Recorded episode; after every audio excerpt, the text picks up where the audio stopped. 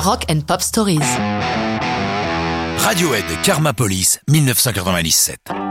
Tom York a déclaré Le karma est important. L'idée que quelque chose comme le karma puisse exister me rend heureux, me donne la banane. Je suis pas sûr qu'il ait vraiment dit banane, ça serait plutôt sourire. Karma Police est dédié à tous ceux qui travaillent pour une grosse compagnie. C'est une chanson contre les patrons. Depuis longtemps déjà en plaisantant, les membres du groupe avaient l'habitude entre eux, lorsque l'un dérivait dans sa vie ou dans le travail, de dire Attention, la police du karma va venir te coffrer. Inutile de dire que chacun avait lu le 1984 de George Orwell, dans lequel l'auteur met en scène une police de la pensée.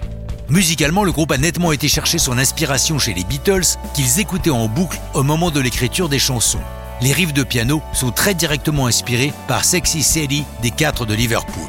Lorsque l'enregistrement est terminé, Tom York n'est pas totalement satisfait des résultats, surtout de la seconde partie de la chanson.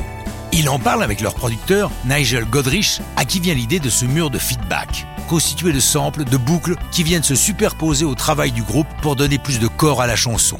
Elle est déjà dans leur carton depuis un an, puisque les premières interprétations live de Karma Police datent de 1996, lorsque, un peu au débeauté, ils participent pour quelques dates à la tournée américaine d'Alanis Morissette.